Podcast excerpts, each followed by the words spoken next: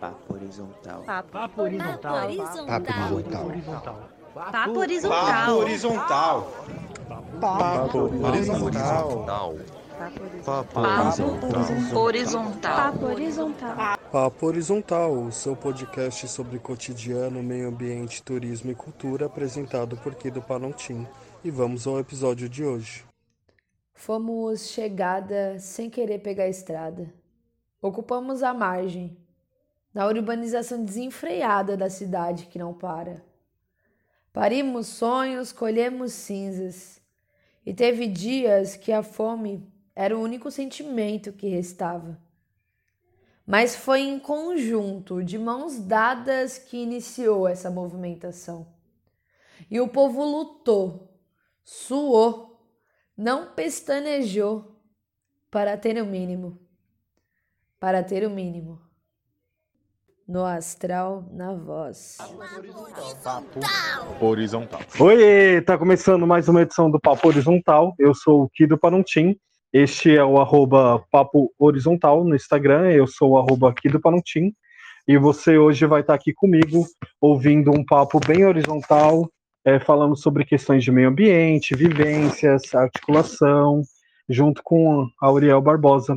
Ela soma ali no Grupo da Mata, do Cordão Folclórico de Itaquera, e vem desenvolvendo um trabalho muito interessante aqui no bairro de Itaquera, dentro da Coab 2, onde eu também resido. E vocês ouvirão na abertura a No Astral, trazendo essa poesia maravilhosa, somando, como sempre, a gata arrasa, somou junto comigo no Festival Curbrada, e é isso, tá? Vocês vão conferir na descrição desse podcast o arroba dela, vai lá seguir a gata que ela vem desenvolvendo um trabalho de audiovisual preciso, tá? E é isso, tá? Então hoje estou aqui é, junto da Ocupação Cultural Coragem, que vem fomentando as ações desse podcast, junto da primeira temporada, né? Do Papo Horizontal. E a, a gente só está conseguindo realizar isso graças à Lei de Fomento à Periferia. A Ocupação Cultural Coragem está fomentada e aí a gente vem desenvolvendo essa primeira temporada de seis episódios, tá? E agora a gente vai conseguir falar finalmente de meio ambiente e trazendo o tom é, hoje na cor verde teremos a Uriel Barbosa. Ela soma e muito é, no coletivo da Mata e ela vai falar um pouco das vivências dela aqui com a gente, tá bom? Fica de olho no, nesse episódio. E aí, Uriel, tudo bem? Como é que você tá? Salve, salve. Tudo bem, Kido? Tudo bem? Obrigada aí pelo convite, participação. Satisfação estar tá aqui e tá tudo bem, sim, na medida do possível, né? Mas as coisas estão tão bem. Obrigada. E você? Ah, eu tô bem também. Feliz que alguns coletivos parceiros hoje saiu o resultado do Fomento às Periferias, né? E uma galera parceira aí, tal, que soma muito na quebrada, foram contempladas, tal. E isso me traz felicidade. Eu e você estamos fomentados pelo Vai, né, no ano que vem e tal, então é, tem um pouco dessas coisas também, né? Ah, é verdade, com certeza, né? Ah, é sempre bom ver os nossos, né? Estando nos espaços aí. E é isso, vamos ocupar também para que tenha mais espaços, né? Eu acho que o Fomento é um bom exemplo, porque é muita gente boa que vai, mas muita gente boa que fica também, né? Então, que tivesse mais recursos, né, para a gente ter mais espaços, mais coletivos, projetos, são muito bons, né?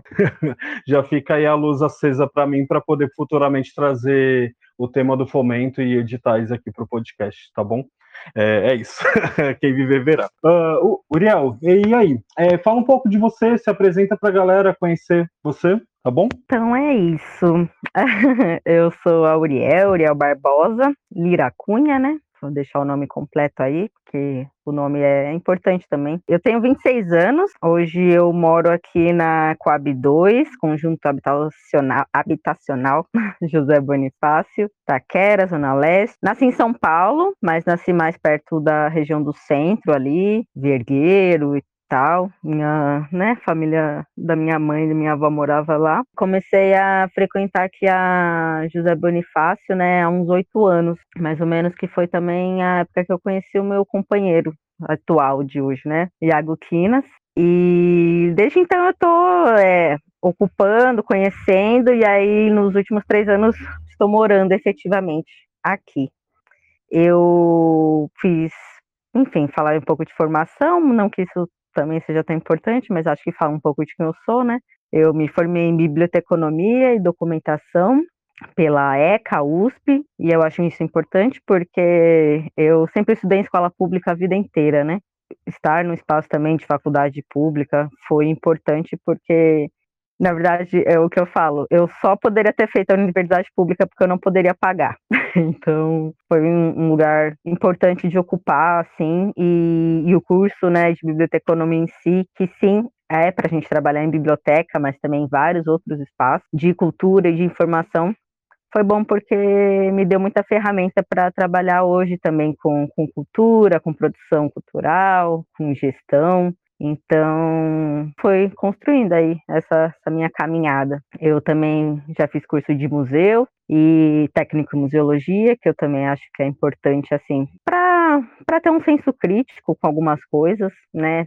Ter uma, uma, percep uma percepção melhor aí de como a gente pode trabalhar com, com cultura e, e público, né? Trabalhar com pessoas. E hoje eu também sou muito ativa no, no grupo da mata, né? E no cordão folclórico de Itaquera. Mas o grupo da mata é onde eu realmente me inseri, assim, nessa questão do território, né? Do território, do meio ambiente e, e de estar num, num, trabalho coletivo, né? De estar trabalhando em conjunto com outras pessoas para para um objetivo maior. E aí eu tô no da mata desde 2018 e é basicamente assim, eu trabalho com outras coisas, mas acho que é uma, o que mais me move hoje, né? De alguma forma. Eu tenho duas irmãs, eu gosto muito de bicho, tenho cachorro, gato, moro com a minha avó hoje também. E é mais ou menos isso. Só fala, aquece bastante o meu coração em N camadas, né, querida? Porque você fala de morar com a avó, eu moro com a minha avó, você fala de a gente da periferia conseguindo acessar a faculdade. Eu vim de escola pública e também consegui entrar na USP na minha pós-graduação, mas consegui é, muito esforço, muita luta, né? E assim de a gente conseguir acessar esses lugares também, né? Isso vem uma n questões que é, tenta barrar a gente de conseguir a gente consegue reverter isso através do estudo, né, que muitas das vezes não é o suficiente, né, que chega nas escolas públicas para a gente. E nem estou falando dos professores, tá, é, sobre isso.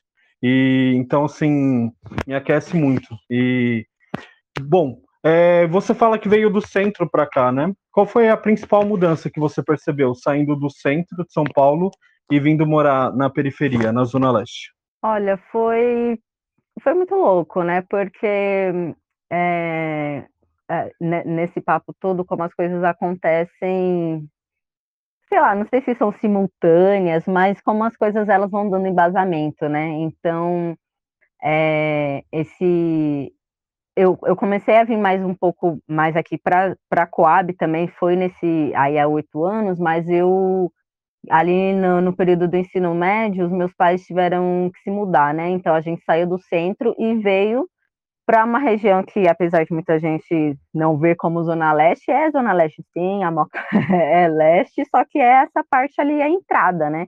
E as pessoas não querem também se separar. Quem mora lá não quer dizer que é da leste, mas não importa, geograficamente é sim. E para as pessoas que estão no centro, quando você começa a se afastar do centro, então já vai virando distante, já vai ser na periferia. Mas enfim. E aí foi vindo nesse, nesse território aí, e depois na escola que eu comecei a estudar no Tatuapé. E apesar de estar numa escola no Tatuapé, eu, todos os alunos, a maior parte, assim, 90% eram pessoas que moravam em Guaianazes, na cidade de Tiradentes, Vila Yolanda, Itaquera.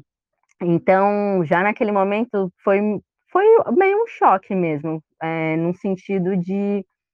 Acho que eu entendi o quanto a cidade era grande, o quanto tinham coisas que estavam realmente fora da, da minha visão e que quando você está ali naquela área central, você, você não vê mesmo, né? Tem muita coisa no centro, tem muita oportunidade, tive acesso a, a coisas muito legais, né?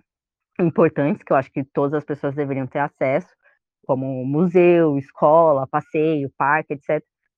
É, mas aí ver, eu acho que eu tive uma noção maior de do que que é São Paulo de verdade, sabe? Porque eu realmente era uma, era uma limitação, né? E aí, depois, quando eu comecei a frequentar ainda mais, né, por causa do, do meu relacionamento e tal, e, e, de começar a vir aqui para a Coab 2, eu acho que são muitas coisas, assim, que, que diferem, sabe? Mas eu acho que essa as pessoas, pelo menos as que, né, que eu fui conhecendo, me relacionando, tinham uma coisa muito de, de estar no território, assim, de se ligar com a cultura desse território, sabe? Então, é, conhecer a, as pessoas que estavam produzindo, os movimentos culturais, assim, porque, querendo ou não, no centro é tudo muito institucional, sabe? Eu não, eu não tinha visto ainda esse tipo de movimentação partindo das pessoas mesmo. E aí, quando eu cheguei aqui, eu acho que isso foi o que mais ficou evidente, né? Que é isso, a gente faz, né? A quebrada faz, as pessoas fazem. Não, nem sempre vai vir de cima, e porque não tem mesmo, né? Mas que nem por isso vai, vai deixar de acontecer. E foi um momento também, como eu estava tava entrando na faculdade e tal, aquela coisa. Assim, tinham algumas disciplinas, né? Uma disciplina especificamente que a gente falava muito dessa questão da linguagem. Então, do, do que, né? Tipo, não tem essa de se expressar errado, ou o que, que é se expressar errado, ou o que que está por trás dos, né, da forma como a gente se expressa. E aí eram, eu ia vendo coisas ali na teoria e que na prática, né, nessa vivência prática desse, desse espaço aqui, eu via que fazia muito sentido, sabe? Então, do, dos contextos, da, de como a gente é, se posiciona mesmo, como os nossos discursos, né? Eles são muito carregados, né? E como a gente pode desconstruir os discursos, mudar os discursos, ter novas narrativas e tal. Mas eu acho que foi mais, mais isso, assim mesmo, desse. de ver as pessoas fazendo delas mesmo, sabe? E, e produzindo, e, e, sendo ativas, não sendo só um, uma coisa assim tão, tão passiva, sabe? Do, que acho que no centro a gente tem outras coisas, então acaba se acomodando e não, não produz de fato, né? Pelo menos eu não, não tive esse acesso. Legal que você traz, tal, é uma outra visão, né? Eu sempre estive na periferia, tal, e quando estive no centro foi em questão de vulnerabilidade social também. Então eu nunca tive esse olhar que você traz assim. É importante ter essa conversa e trazer essa questão de horizontalidade que o papo horizontal me permite ter com, com as conexões é, e as pessoas, tal. Então muito obrigado trazer essa visão e com certeza algum alguém que estiver ouvindo também vai ficar impactado pela sua fala. É, Uriel, então aonde é, a cultura popular o meio ambiente é, chegou na sua vida? Foi através desse contato vindo para a periferia? É, fala um pouco desses processos para mim. Foi, foi sim. Eu posso, assim, foi num, num sentido mais consciente, né? É, eu já tinha tido muitos contatos, muitas experiências culturais e tal, em, desde criança, né, pela, pela, pela vivência dos meus pais, pelo trabalho deles, né, eles trabalham com artesanato, sempre trabalharam na rua, né? Criaram eu e a minha irmã desse jeito, então é, sempre foi, foi essa vivência bem da rua, né? E, consequentemente, na rua tem muita artista de rua, muita gente, uma diversidade, então a gente sempre viajou, teve contato com pessoas muito diferentes e tal. Só que é isso, era uma coisa, acho que mais inconsciente, né? E aí foi aqui mesmo que, que isso começou a ficar um pouco mais organizado. Mesmo essa questão ambiental, é, eu sempre falo, né? É, quando eu era criança na escola, isso era um tema que aparecia bastante. Já se falava de aquecimento global há bastante tempo na escola, né? E, e era uma coisa que me preocupava. E eu até pensava que eu queria, né, no futuro, ser uma cientista para encontrar lá a, cura, não é cura, mas enfim, a, o que é salvar a gente do aquecimento global, né? Aquelas coisas de criança. Cura nem a salvação 100% para o problema, mas a gente está fazendo o que a gente pode, né? E não está totalmente desligado. Aí, é, quando eu começo a estar tá mais aqui na, na Coab e tal, e junto com meu companheiro também, a gente estava ali no momento, principalmente puxado por ele, por ele ter essa relação com o território muito mais afetiva do que eu, né? Afinal, ele nasceu aqui também. é, então de dele ver essa transformação que continua acontecendo, né? Então ver os espaços onde um dia era um morro, um terreno baldio, que aí de repente vira um prédio, e, e aí também ver a, os espaços verdes, né? Que, que tem e a forma como a gente cuida deles, né? Como, como nós não cuidamos deles. Então, a gente estava nesse, nesse processo, assim, né, de, de observação, e aí é, eles começaram, ele e o irmão dele, começaram um trabalho de cuidar da praça, né, a praça pertinho ali da, da estação José Bonifácio, e, ah, assim, cuidar, limpar e plantar mais. E, e eu estava acompanhando tudo, assim, mas era um momento para mim também onde eu estava me sentindo assim, é, que a condição que eu tinha era muito mais de observar, sabe? Aprender pela observação e tal, porque é isso, faculdade, um monte de coisa acontecendo, é, trampo, e aí eu sentia que eu não ia conseguir me dedicar da forma como a questão merecia, né? E, mas eu acompanhei sempre, assim, né? Sempre apoiei o trabalho e tal. E nesses processos, a gente também começou a ter contato com o núcleo sociocultural Maitá, é, que foi onde né, surgiu aí a rede, onde se entendeu a rede do cordão folclórico de Itaquera, que é um trabalho muito mais antigo também, e que a gente foi ter contato é, porque uma das irmãs do Iago fazia um cursinho popular lá, o Baobá, no Maitá, e, e aí ela ficou sabendo que lá tinha capoeira. E aí chamou o Iago para ir para capoeira porque o pai dele estava fazendo capoeira lá e o tio, enfim. A gente acaba descobrindo no território essas coisas muito de família, de amigo, de gente conhecida, né? E aí ele foi para lá por causa da capoeira e eu fui para lá porque, enfim, né? Estava acompanhando e estava conhecendo também. Como eu disse, eu não tinha muito tempo assim de me envolver. Mas quando eu tinha um tempinho assim mais para descansar, aí, né, para espairecer a mente, a gente ia para lá e tal. E, e nesse ponto de é, núcleo sociocultural, além da capoeira, que é o, o grupo Guerreiros de Fé, tinham já outros três grupos: o Guerreiros de Fé, o Lele de Oiá e os Sucatas Ambulantes. E aí o Iago tendo aquela vivência com aqueles coletivos ali, entendendo que era coletivo e tal, e já fazendo um trabalho ambiental na praça, é, surgiu esse, né, essa proposta, assim, pô, é, começa então um trabalho de é, específico para o meio ambiente, sustentabilidade, porque era uma demanda que tinha dentro do núcleo também, que aí foi o Grupo da Mata. Então, o Grupo da Mata, ele realmente surgiu ali, junto com esse trabalho que é cultural. E a gente, né, nesse sentido, teve uma oportunidade de entender o quanto o meio ambiente é totalmente ligado com, com cultura, né? O quanto a nossa cultura vai influenciar a forma como a gente se relaciona com o nosso espaço, também a forma como nossos ancestrais, como, né, os povos que sempre ocuparam aqui se relacionaram com a cultura, se relacionaram com o seu espaço, com o seu ambiente. Então, a gente conseguiu entender essas relações assim de uma forma bem legal, sabe? E para mim foi foi isso também, porque apesar de eu ter tido alguns contatos antes, eu acho que eu não tinha tido um, uma, um contato tão crítico, né? Uma coisa tão de consciência mesmo sobre como que realmente aconteciam as coisas. Então, foi uma oportunidade para mim, porque aí eu pude me, me ligar com a capoeira, que é uma coisa que eu sempre vi, mas nunca tinha me ligado, e hoje eu faço parte do grupo e treino capoeira. É, conheci a cultura do samba de bumbo também, que eu não, não conhecia nada. E aí hoje eu entendo um pouco mais, né, do que que é nessa, essa cultura popular é, que tem no interior de São Paulo e que a gente, é, né, resiste aqui de algum jeito.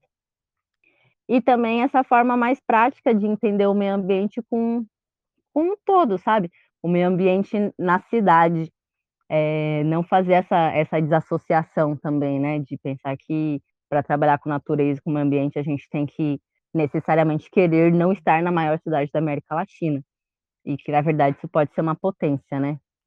Então, é, sim, foi, a, foi aqui onde eu, eu me aproximei dessas coisas, comecei a entender mais e estou entendendo ainda, né? Tô, tô aprendendo mesmo, né? com os grupos, com os trabalhos, com quem veio antes. Importante que você traz, né? É, essa questão de ancestralidade, é, falar dos seus pais, as, as vivências que vocês tiveram, e finalizar falando também, né, sobre aprender com quem estava aqui antes e tal. Então me fala um pouco sobre suas inspirações. Quem é que está aqui nos movimentos sociais que te inspira? Vamos falar um pouco dessas pessoas. Olha, essa é uma ótima pergunta. Dos movimentos sociais, é isso. Eu realmente me sinto até privilegiada, né? Porque eu acho que eu tenho é, vim num meio que como eu falei, de, de muita coisa já tendo sido construída antes, né? Então, acho que na verdade o que não falta são referências, né? Todo mundo aqui, todos os movimentos da Coab 2 de alguma forma são uma referência para mim e, e para o da Mata, né? Com certeza os grupos que compõem o cordão hoje são uma referência e as pessoas desses grupos também.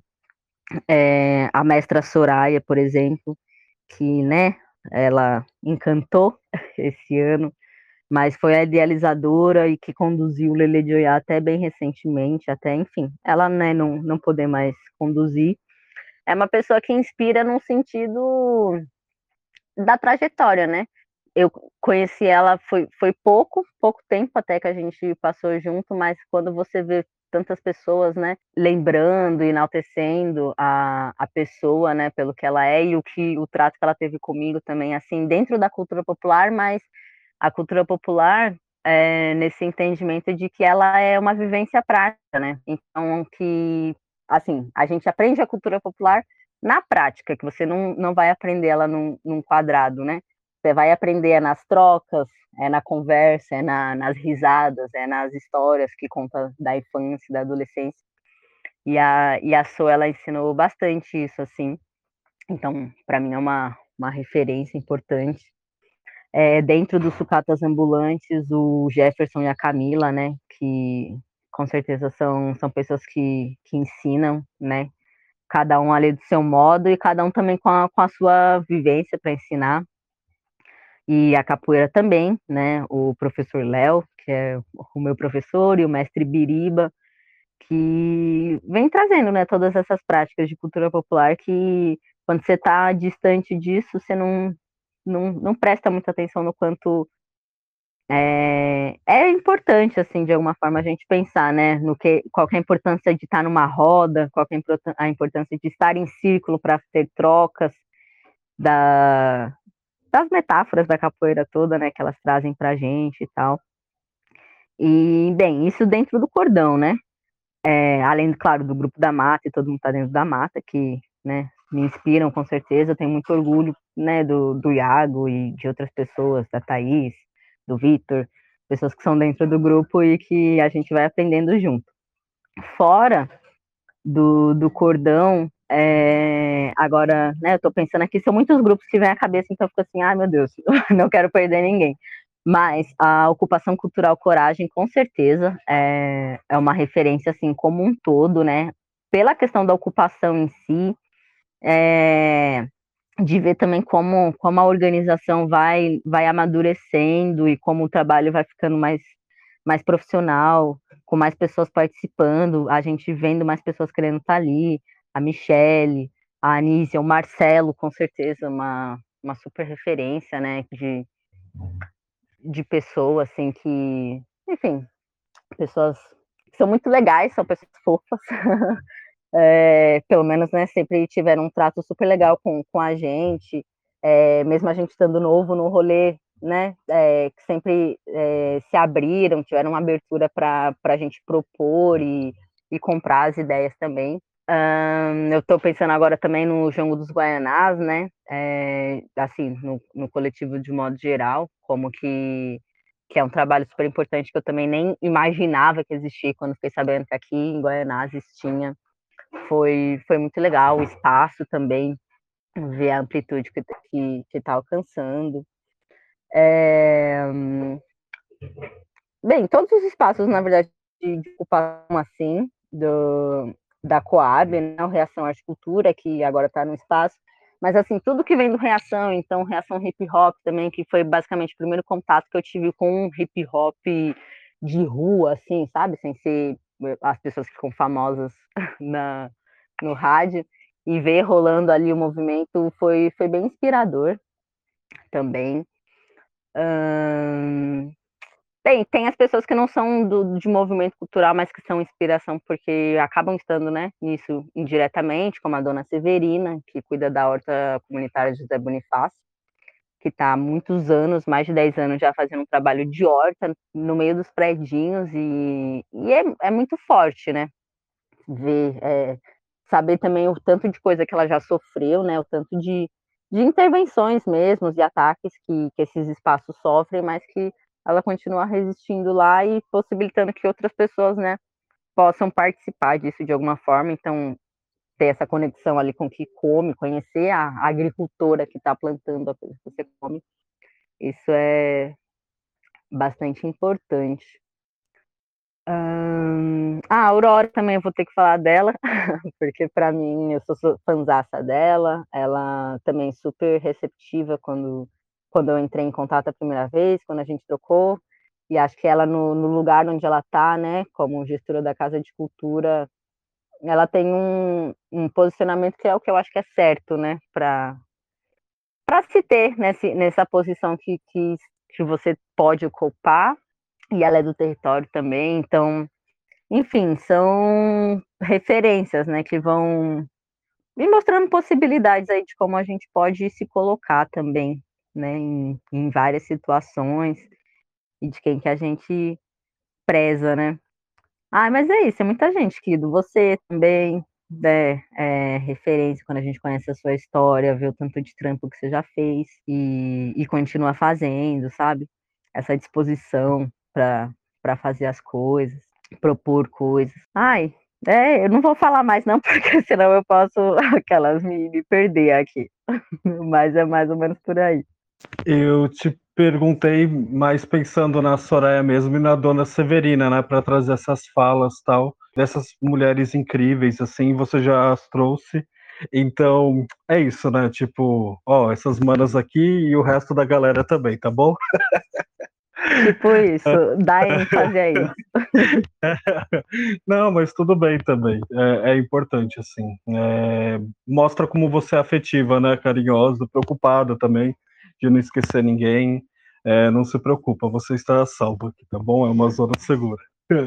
Eu gostaria que né, você falasse um pouco de permacultura. É, tem uma galera que ouve, provavelmente não conhece o termo, né? E é algo que está tão próximo de você. É, então, a permacultura, eu, assim, é, eu não conheço, aliás, até conheço, mas eu não estudei muito a questão do termo, de onde veio e tal. Mas assim, o que eu sei é que é um termo que não é brasileiro e que as pessoas que cunharam, se eu não me engano, foi um australiano. Ele se baseou em coisas que já estavam aí. Então ele se baseou em de tradicionais e aí do mundo todo, né?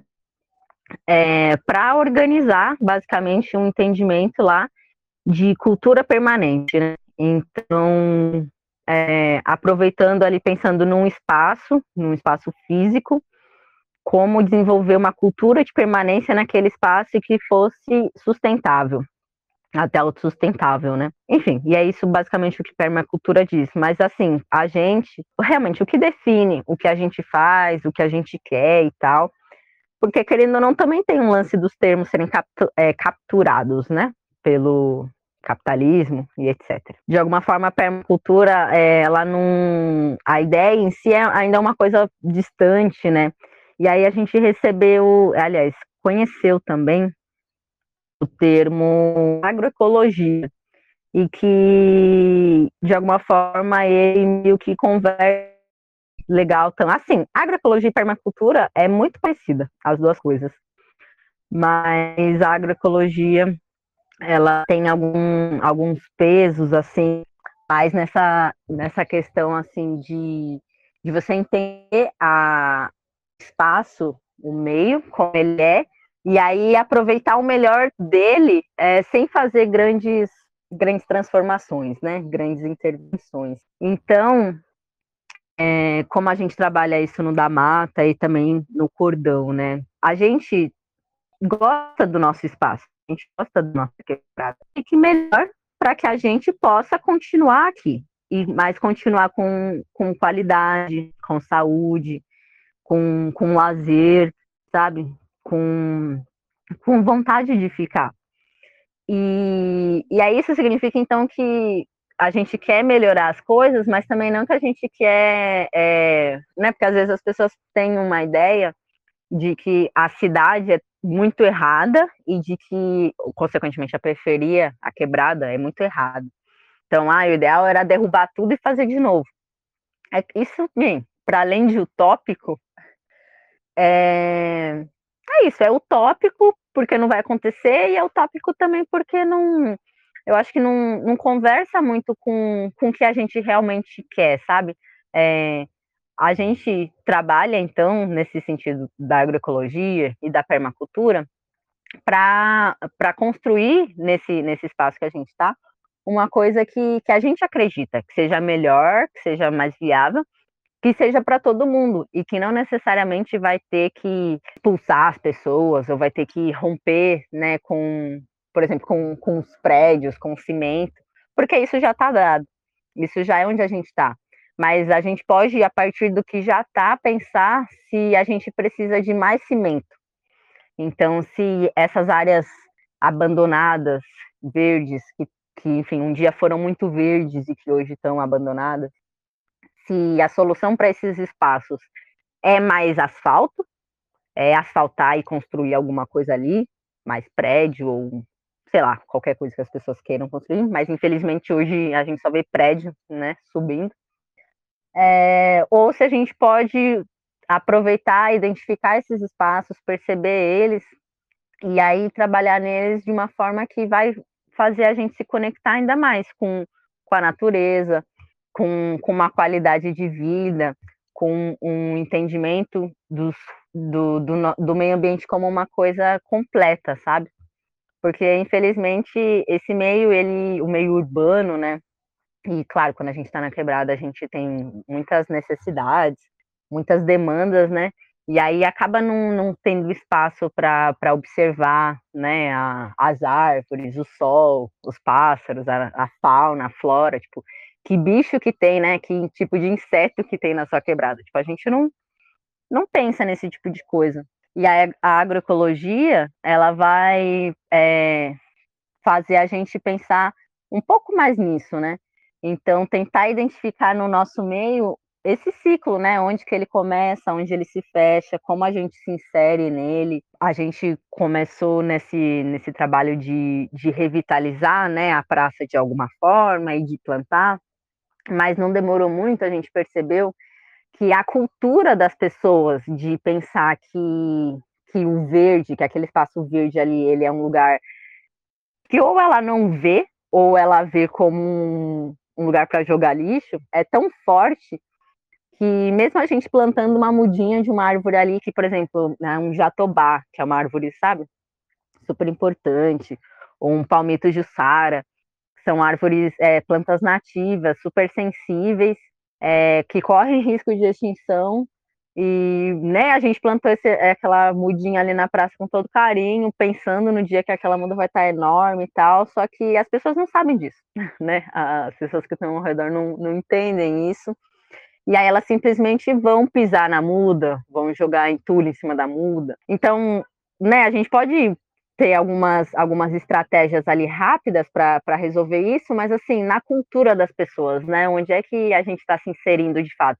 Porque é isso, quando todo mundo entende que os espaços verdes são importantes, que eles precisam ser cuidados e que são nossos, são de todo mundo, aí fica muito mais fácil de, da gente plantar, da gente colher, e, e, o entendimento ele, ele vai mais ou menos por esse lado. E aí, quando a gente pensou em, em trabalhar, em ocupar o espaço que hoje é a horta comunitária da mata, né, que é uma ocupação, é, foi nesse sentido de, de como ter um, um ambiente onde a gente pudesse mostrar para as pessoas na prática o que que o que que era isso, né, de plantar, de antes de plantar, de ver o que que você, o, o chão que você está trabalhando, então, a permacultura, né, ela fala disso, assim como a agroecologia, num sentido de, assim, eu quero fazer uma horta, mas aí, ah, então, para fazer uma horta você precisa irrigação.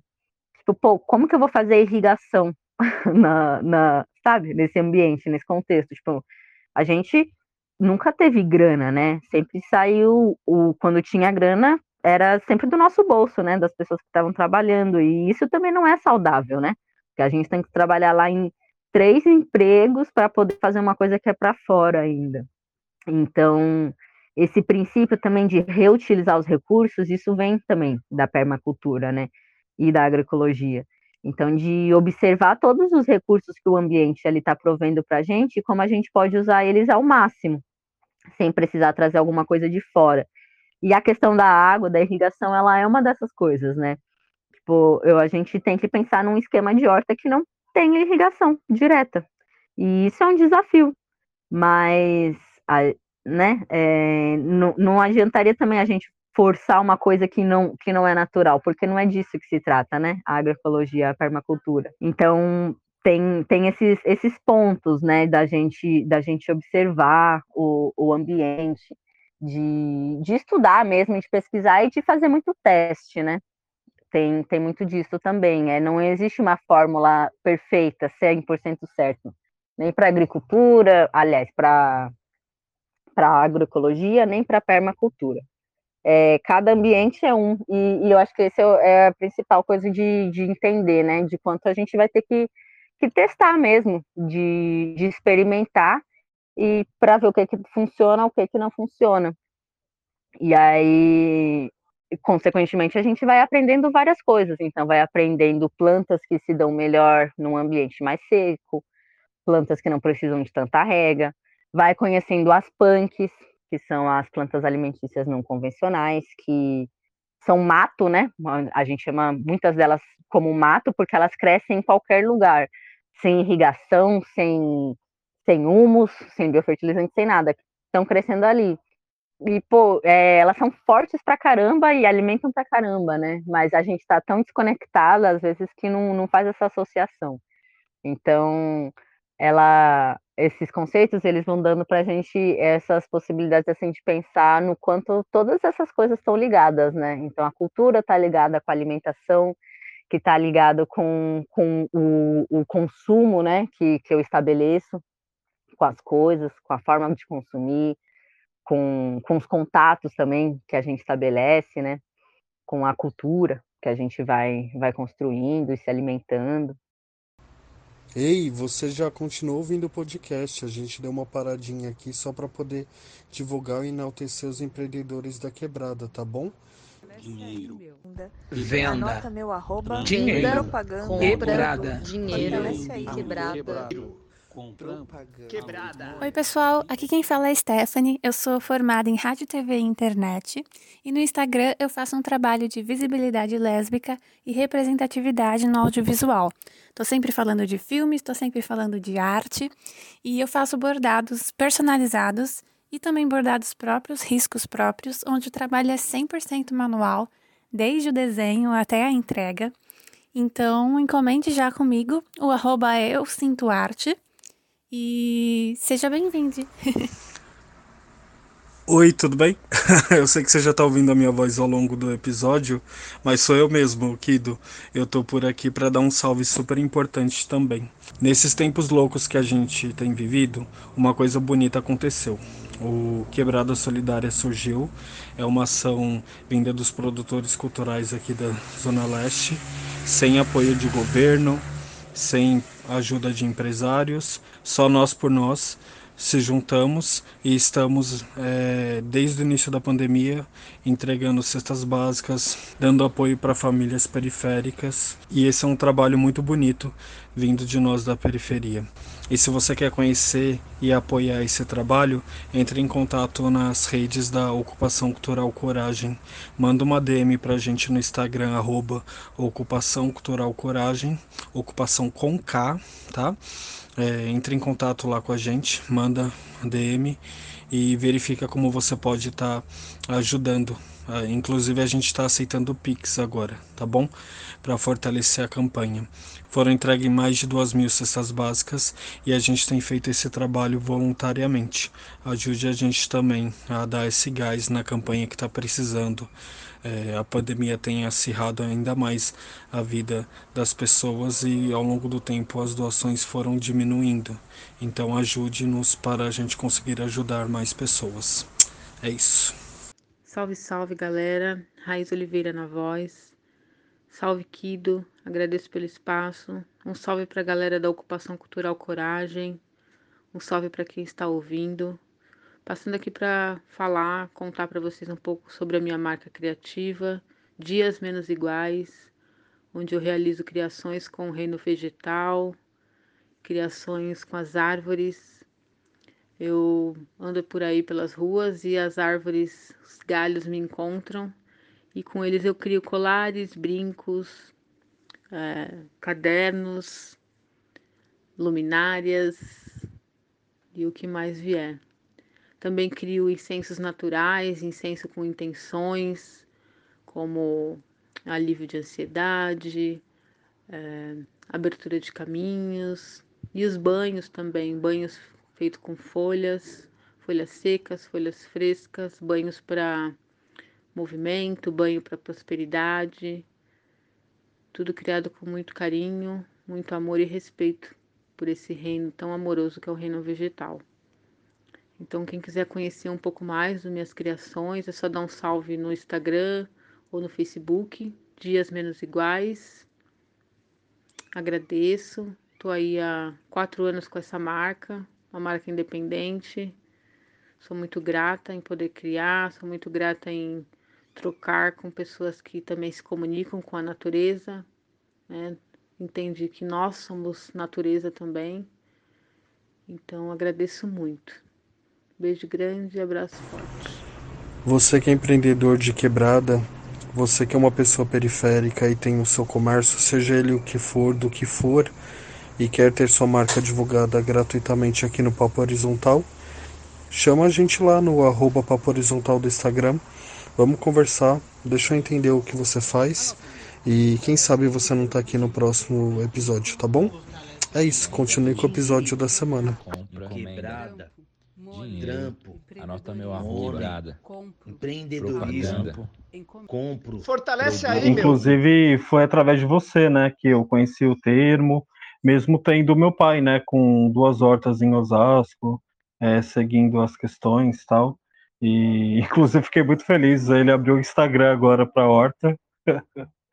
ai, ai. E que bom, não sabia. Tá, tá acessando as tecnologias, né? E tá tocando, assim. Então é muito engraçado ver gravando stories, esse tipo de coisa, assim, sabe? ai, ai, não, não, é, não há nenhum demérito, né? Mas é um processo significativo porque eu sei o quanto é importante, né? É, querendo ou não, hoje em dia as redes sociais são portfólio, né? Para o que a gente faz artisticamente, na cultura e também no meio ambiente.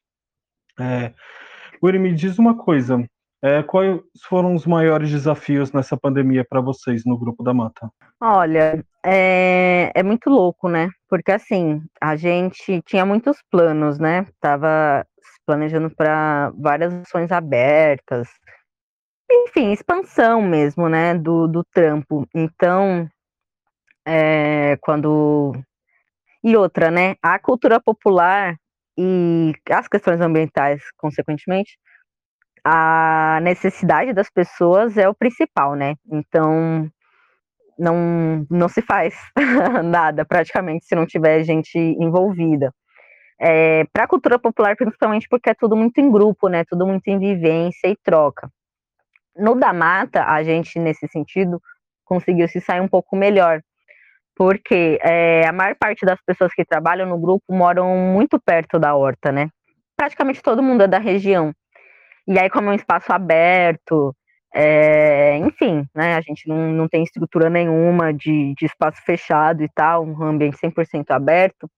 Então, durante a pandemia, é, pontualmente as pessoas conseguiam ir lá e continuar o trabalho de manutenção, né? Porque isso é muito importante também, é, esse trabalho de horta, enfim, qualquer trabalho que está relacionado com questão de manejo de espaço verde, exige uma manutenção grande, dependendo do tipo de ação que você quer. Porque se você também só quer, assim, que a natureza tome conta, né, você vai garantir que ela tome conta do jeito dela, sem grandes intervenções, é muito legal. Mas não era o nosso objetivo, né? A horta, ela era para ser, como é, um espaço de convivência, um espaço de troca, onde a gente pudesse aprender a manejar, conversar sobre sobre as questões ambientais, culturais ou qualquer outra coisa, pudesse fazer festa, pudesse fazer fogueira. Então, é, ela exige um, uma manutenção grande, porque se você ficar muito tempo sem ir lá é, cortar um mato, tirar é, a, a, o mato que às vezes está crescendo no meio da, das hortaliças, tomar conta. E aí é mais difícil, né? Depois de você retomar. Então a gente conseguiu fazer com que a manutenção da horta não se perdesse. E, consequentemente, na verdade, teve até mais intensidade alguns trabalhos. Então, algumas coisas que a gente não tinha conseguido fazer na horta ainda, porque a gente tinha muitos outros trabalhos com público, né? Com atividade, oficina, roteiro, etc. Acabou que essas coisas não podiam mais acontecer e aí acabou sendo direcionado para a horta. Então, por exemplo, a gente conseguiu, nesse período da pandemia, começar a plantar hortaliças de uma forma mais organizada, tanto para o nosso consumo quanto também para a venda. E era uma coisa que não tinha acontecido ainda.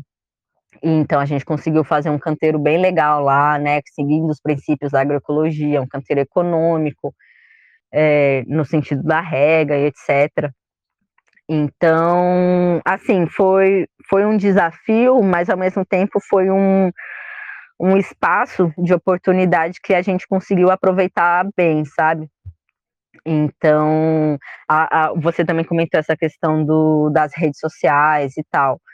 Foi o lugar onde a gente também é, tentou ali é, se per, permanecer presente, né, para também as pessoas que estavam acompanhando, né, continuarem vendo o que estava rolando, o que o trampo estava rolando, e também fazer um trabalhar um pouco mais nessa parte da reeducação de consumo, né, que é um termo que a gente está aprendendo agora. Então, pô, todo mundo, né, aí começou aquele lance de, poxa, a gente vai no mercado, tem que ter vários cuidados para ir no mercado, vários cuidados para ir na feira. E aí, então vamos parar para pensar nisso, né? Vamos parar para pensar nos lugares onde a gente está consumindo as coisas que estão que estão nos alimentando.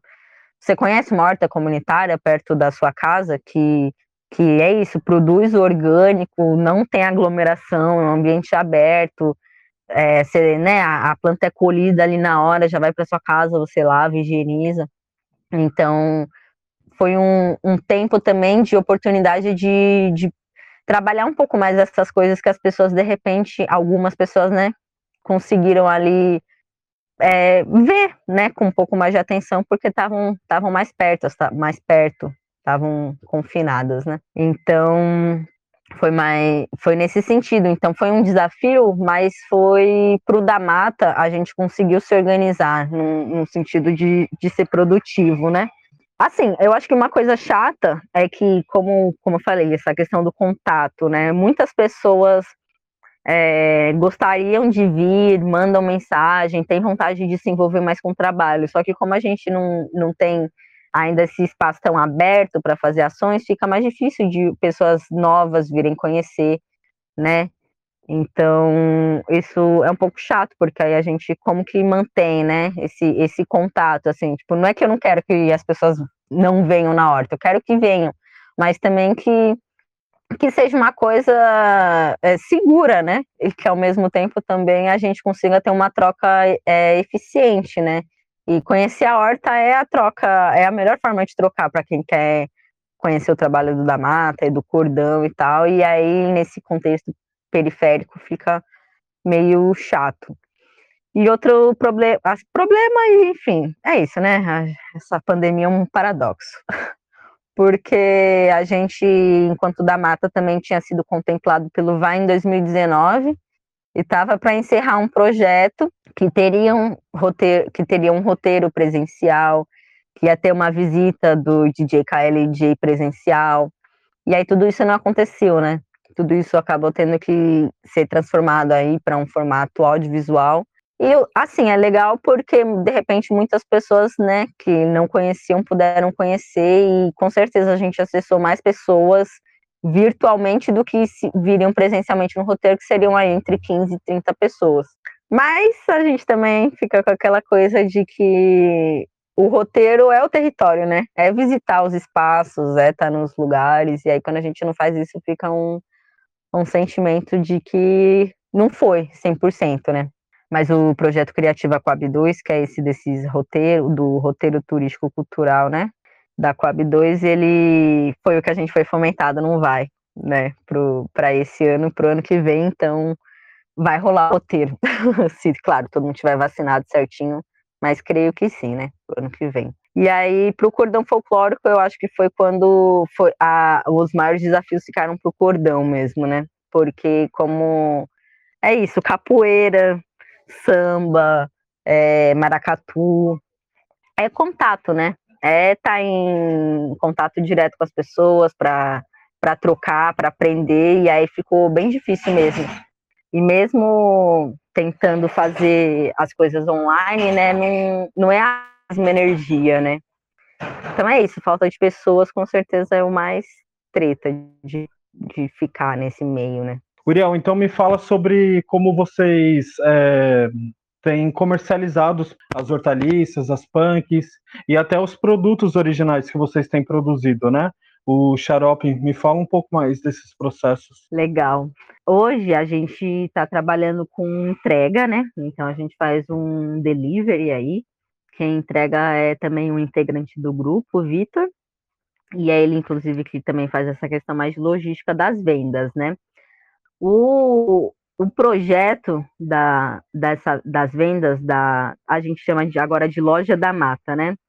é, vender não só o que a gente consegue produzir na horta da mata, mas em, né, nos outros espaços verdes onde a gente está atuando aqui na Coab 2, então a gente planta na, na horta da mata, também plantamos na sede do cordão folclórico e também plantamos no, na horta do campo, que é um espaço aqui na Coab 2 também.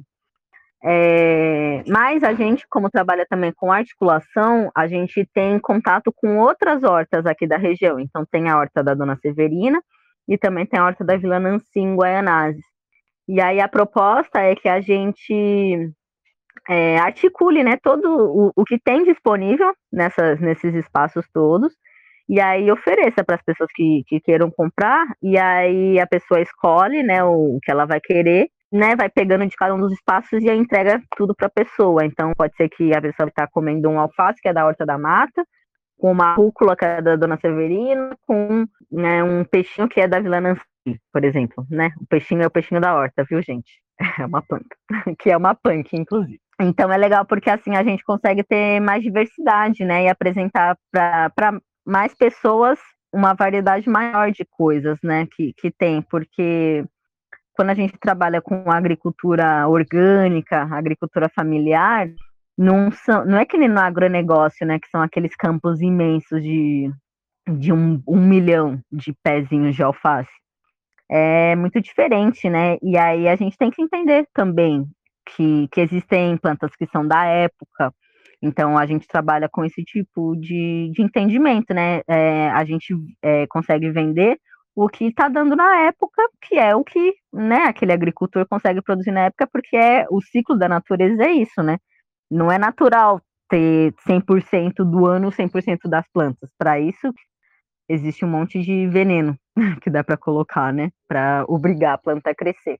E aí a gente faz um, um processo orgânico que é diferente, que tem um tempo diferente, que também tem uma qualidade diferente. Isso é importante falar. O orgânico é melhor, né, para a nossa saúde do que esses convencionais que são com agrotóxicos. A gente articula essa venda toda pelo WhatsApp hoje. Então, para pedir, né, basicamente, a gente, acho que depois vai ter aí, né, que do, o telefone na descrição, alguma coisa assim.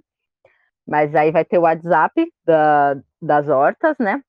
Você pode adicionar o contato e aí lá você acessa semanalmente o que, que tem disponível nesses espaços para comprar.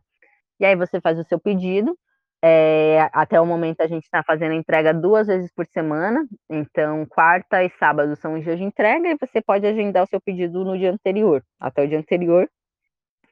E aí o Vitor vai levar para vocês. E pode ser um esquema de cesta, dá para combinar também. Pode ser bem personalizado, né? A, a forma, o que que você vai comprar e tal. E o legal do cardápio é que a gente coloca, além dessas convencionais que a gente chama, elas são convencionais porque são as que basicamente você encontra no mercado, né? Então, couve, alface, rúcula, mas também tem as, as punks, então tem o peixinho da horta, tem a hora pronobis, tem vários tipos de chá, plantas medicinais, é, na, na Dona Severina, por exemplo, a gente às vezes tem frutas, tem, tem cenoura, recentemente estava tendo cenoura. Então, vai bem da época mesmo, né? E aí é só chamar no WhatsApp, agendar a entrega e, e receber na sua casa. E aí, por ser uma, uma questão local, a gente, por enquanto, também tem um, um raio né, de, de entrega. Então, como é o Vitor que faz, ele não pode ir para muito longe, por exemplo. A gente não pode entregar no centro né? A gente tem um, um raio, se não me engano, é de 8 ou 9 quilômetros da nossa região onde a gente pode levar, né? E aí você falou do xarope, é, a loja ela também vai nesse sentido, assim, de tem esses produtos orgânicos, né, de, do plantio, mas também tem outros tipos de produto artesanal, é, enfim, produções independentes que, que dá para ser dá para ser oferecido também, né? Por enquanto a gente tem o, o xarope, que também é produção do grupo, né? Então, ele usa ervas ali, que a gente colhe da horta e tal, um processo todo, todo artesanal mesmo, né? Garrafa, certinho. E, e também tem o, o, os outros produtos da mata, como a, a camiseta que a gente né, produziu, eco bag, então, e tudo isso também vai numa linha de, de pensar em é, economia criativa e geração de renda, né? É, porque é isso, o, tudo tem um custo, né? E aí o custo, ele sai, sai do bolso das pessoas que estão fazendo, né? Muitas vezes. É, e como que a gente pode tornar isso sustentável de um para quem está tá fazendo, sabe? É, claro que pensar em. Não dá para se sustentar, pelo menos não nesse momento, nesse nosso contexto, só do plantio, né? Mas que seria o justo, seria o justo, assim, das pessoas que trabalham com, com isso, com a terra, que trabalham fazendo manejo, tivessem um reconhecimento, né? Da importância daquele trabalho ali, não só para elas, mas para o todo, porque quando você está fazendo trabalho ambiental, você está impactando né, toda a sua região, porque isso afeta a qualidade do ar, poluição e tal, uma série de coisas. Isso seria o ideal. Mas aí, como a gente vai trabalhando então nessa de das pessoas, né, que estão ao redor entenderem que isso também pode ser uma fonte de, de geração de renda, de, de circulação de recursos, sabe? Porque é isso, muitas vezes as pessoas não, não se questionam né, do quanto elas estão gastando no mercado, é, com, com os embalados industrializados, ou mesmo um, um alface de mercado, né? E aí elas se incomodam de pensar que, poxa, mas por que, que eu tenho que, que pagar, né, a pessoa que está ali do meu lado plantando? Tipo, me, sabe? um, um, como se a pessoa que ela está fazendo aquele trabalho ela estivesse brincando, né? Como se não fosse trabalho também. Então, isso é importante, né? Da gente entender nesse, nesse ciclo todo, como que todas as coisas estão ligadas, né? Como que a gente fortalece também é, esses espaços produtores, as pessoas que estão produzindo, que estão aí com esses conhecimentos, né? Há tanto tempo, continuam trabalhando isso a, a ideia da loja, né, ela é para circular esse tipo de, de entendimento, esse tipo de saber também. Legal, você traz um pouco de falas que acontece muito aqui na quebrada, que a galera não entende um pouco sobre o processo de precificação, né, de precificar o seu produto, o seu trabalho, né, e tem um pouco dessas coisas também. A gente está próximo da, da finalização, é, mas posteriormente eu sinto que é, é, é por etapas, assim, né, é, uma hora eu vou conseguir trazer o sucato ambulante, o Guerreiros de Fé, o Lele do Iá, e aí a gente vai conseguir contar a história do cordão com, com essas falas, com essas vivências aqui no Papo Horizontal. Então, é, você foi trazendo o cordão, eu não toquei sobre, porque é essa a ideia assim, que eu tenho em mente, né? De se cada coletivo se entender e permitir, né? Vir aqui no Papo Horizontal, a gente vai conseguir falar sobre o cordão através das vivências, tá? É, Uri, a gente está próximo da finalização. Vou pedir para você indicar é, uma série, um filme, um arroba de um coletivo, uma conta no Instagram, é um cantor, uma cantora, uma música que tem te motivado, um livro. Indica aí algo, algo pra gente, por favor. Olha, deixa eu ver. Eu no Instagram recentemente eu comecei a seguir aquela conta Chepativismo, mas por indicação também, eu acho, assim, tem muita gente que já está falando muitas coisas, né, nessa, nessa linha ambiental, assim, é, colocando o que, que o agro faz de fato, né, e, e eu acho que o chepativismo, ele dá uma, assim, um, copila de uma forma bem objetiva, bem legal, assim, essas ideias. Mas foi um que me veio na cabeça aqui agora, é, que, que vai tratar mais dessas questões. de livro, gente, eu gosto muito de literatura, viu? Então, assim, eu não, nunca não consigo indicar nada que, que seja mais nessa linha, assim. Eu, eu sou mais da, da literatura mesmo e tal, ficção. Só que eu também não tô lendo muito, viu, Kido? Aquelas. E qual foi o último livro que você leu, então? Ó, o último que eu li inteiro é um infanto juvenil, porque agora eu li infanto juvenil, infantil de uma. É, inclusive, eu peguei com é, a Calçada Literária, coletivo lá, que, que integra a ocupação cultural Coragem também, que faz um trabalho muito importante. Aí eu peguei um que chama O Pó do Crescimento. Mas é história de criança, assim, para ler com criança e tal. É importante, né? Já fiz algumas vivências de mediação de leitura e e, ah, eu acredito nesse, nesse tipo de coisa. E antes disso, tem um que é uma ficção científica da Octavia Butler, não sei se você conhece. Obviamente, mas... eu amo a gata. Mano, é incrível, né? Eu, eu tô lendo A Semente da Terra, né? Só que eu parei no segundo, no volume 2, não consegui terminar ainda. Mas assim, nossa, me deixou muito impactada quando eu li o primeiro, porque eu acho que tem muito a ver com, com esse momento que a gente está, né? Então, essa questão mesmo da, de ser uma sociedade muito violenta, né? E aqui, até que ponto, até que extremo a gente vai nesse, nesse caminhar, né? E que, é, também fala um pouco da, de, da questão ambiental, mas no sentido de a gente tem que saber de onde as coisas vêm, né? A gente tem que saber plantar, porque a gente não sabe o que vai acontecer de verdade, né? Então, se de repente parar de chegar comida no mercado, o que, que a gente vai fazer, né? Então, eu acho que, que vai um pouco nessa linha aí, é uma indicação que eu gosto muito. Arrasou. Eu vou indicar, então, a, o, o arroba do meu pai no Instagram, da Horta, que é o arroba Horta Estufa Underline. É, tem cinco fotos lá, mas está se mobilizando, está crescendo. Ele tem feito é um processo muito similar ao que vocês têm feito aqui na Zona Leste, lá em Osasco. Inclusive, eu considero que ele foi estagiário de vocês, né? E, e, é isso, assim, gratidão a todos esses processos, tá? É, quero também indicar uma banda aqui da Quebrada, uma dupla, um duo, é, que tem muito a ver também com a é, questão de meio ambiente, questão de ancestralidade, né? São duas pessoas LGBTQIA+, que é o do U Totem. É, vocês podem encontrar eles no Instagram como arroba Oficial. Então, um pouco descritivo deles é o Totem rompe os padrões através de várias linguagens artísticas, principalmente musicais e performances. O Totem é um duo que transcende suas energias fluídas e libera o poder animal que há em nós. Fomos criados para cantar em gaiolas, fomos domesticados.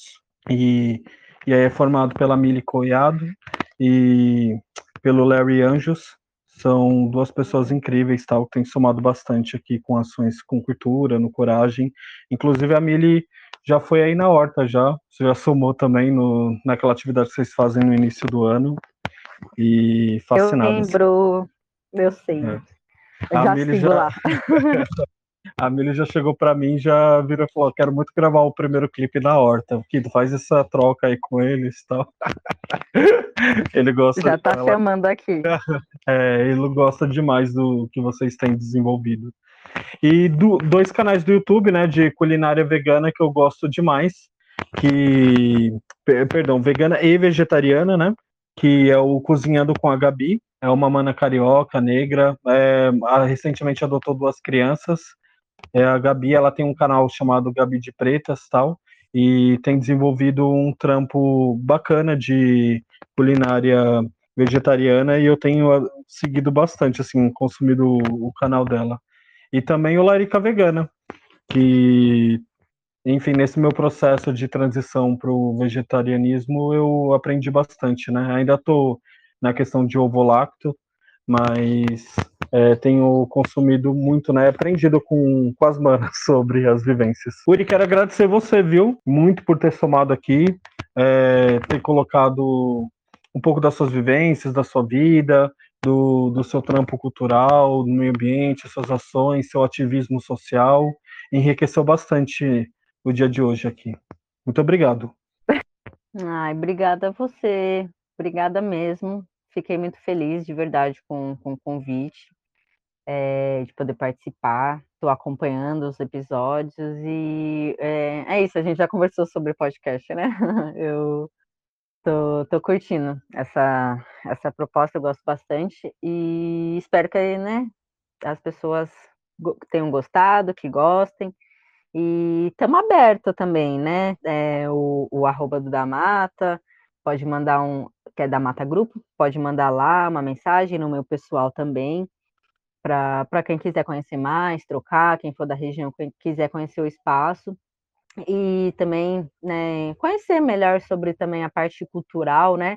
Que, que é isso, acho que a gente pode levar isso para. Cada um pode levar para sua quebrada um pouco, né? Desse, dessa perspectiva, assim. Então, brigadão. E sobre o, o, cordão, pode chamar o pessoal, tenho certeza que né, cada um no seu momento aí vai, vai conseguir somar. E fico feliz também de ter tido esse espaço para poder falar das pessoas que, que são importantes para mim, para o trabalho, e acho que, que isso é sempre importante, né? É ressaltar todo mundo que faz parte da, da rede, porque não é só uma pessoa, né? É nós por nós, porque tem muita gente fazendo. Então, aquele salve aí para a família do Cordão, pro da Mata, pro meu companheiro Iago, para minha família, minha avó, minha mãe, meu pai, Raniel, minha irmã, e para você também, querido. Obrigadão. Vou dar esse salve também para todos, tal. É, não conheço ainda os, é, todos os membros da sua família, né, mas tenho um apreço muito grande pela Raniel, sua irmã.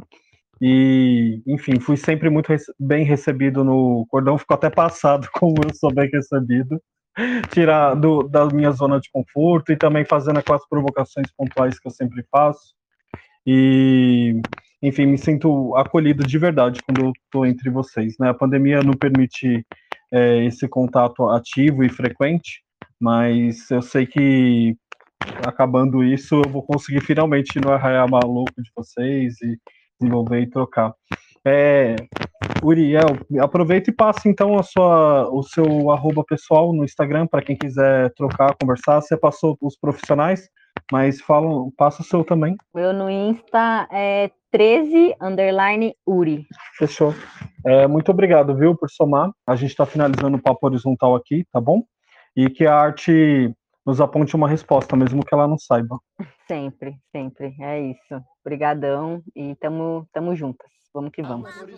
Papo horizontal.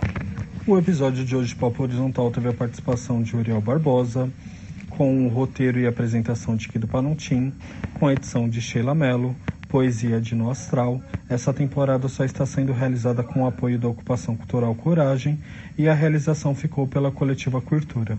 Papo horizontal. Papo horizontal. Papo horizontal. Papo horizontal.